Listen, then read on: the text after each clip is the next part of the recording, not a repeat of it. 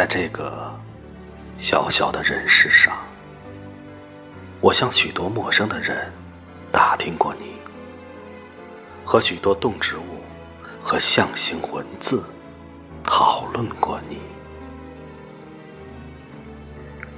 夏夜，我加入天真的萤虫小分队，凭那么一点点微热的光亮，竟找到你的村头。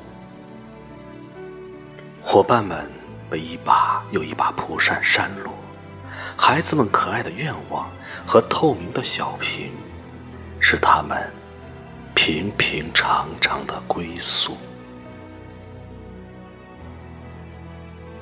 是时候了。我调动所有的阅历，辨认着门窗，果然，那个篱笆很有才气的编在那里。我是要告诉你一些心思，要不然，我怎会摇着后院的竹叶和你商量？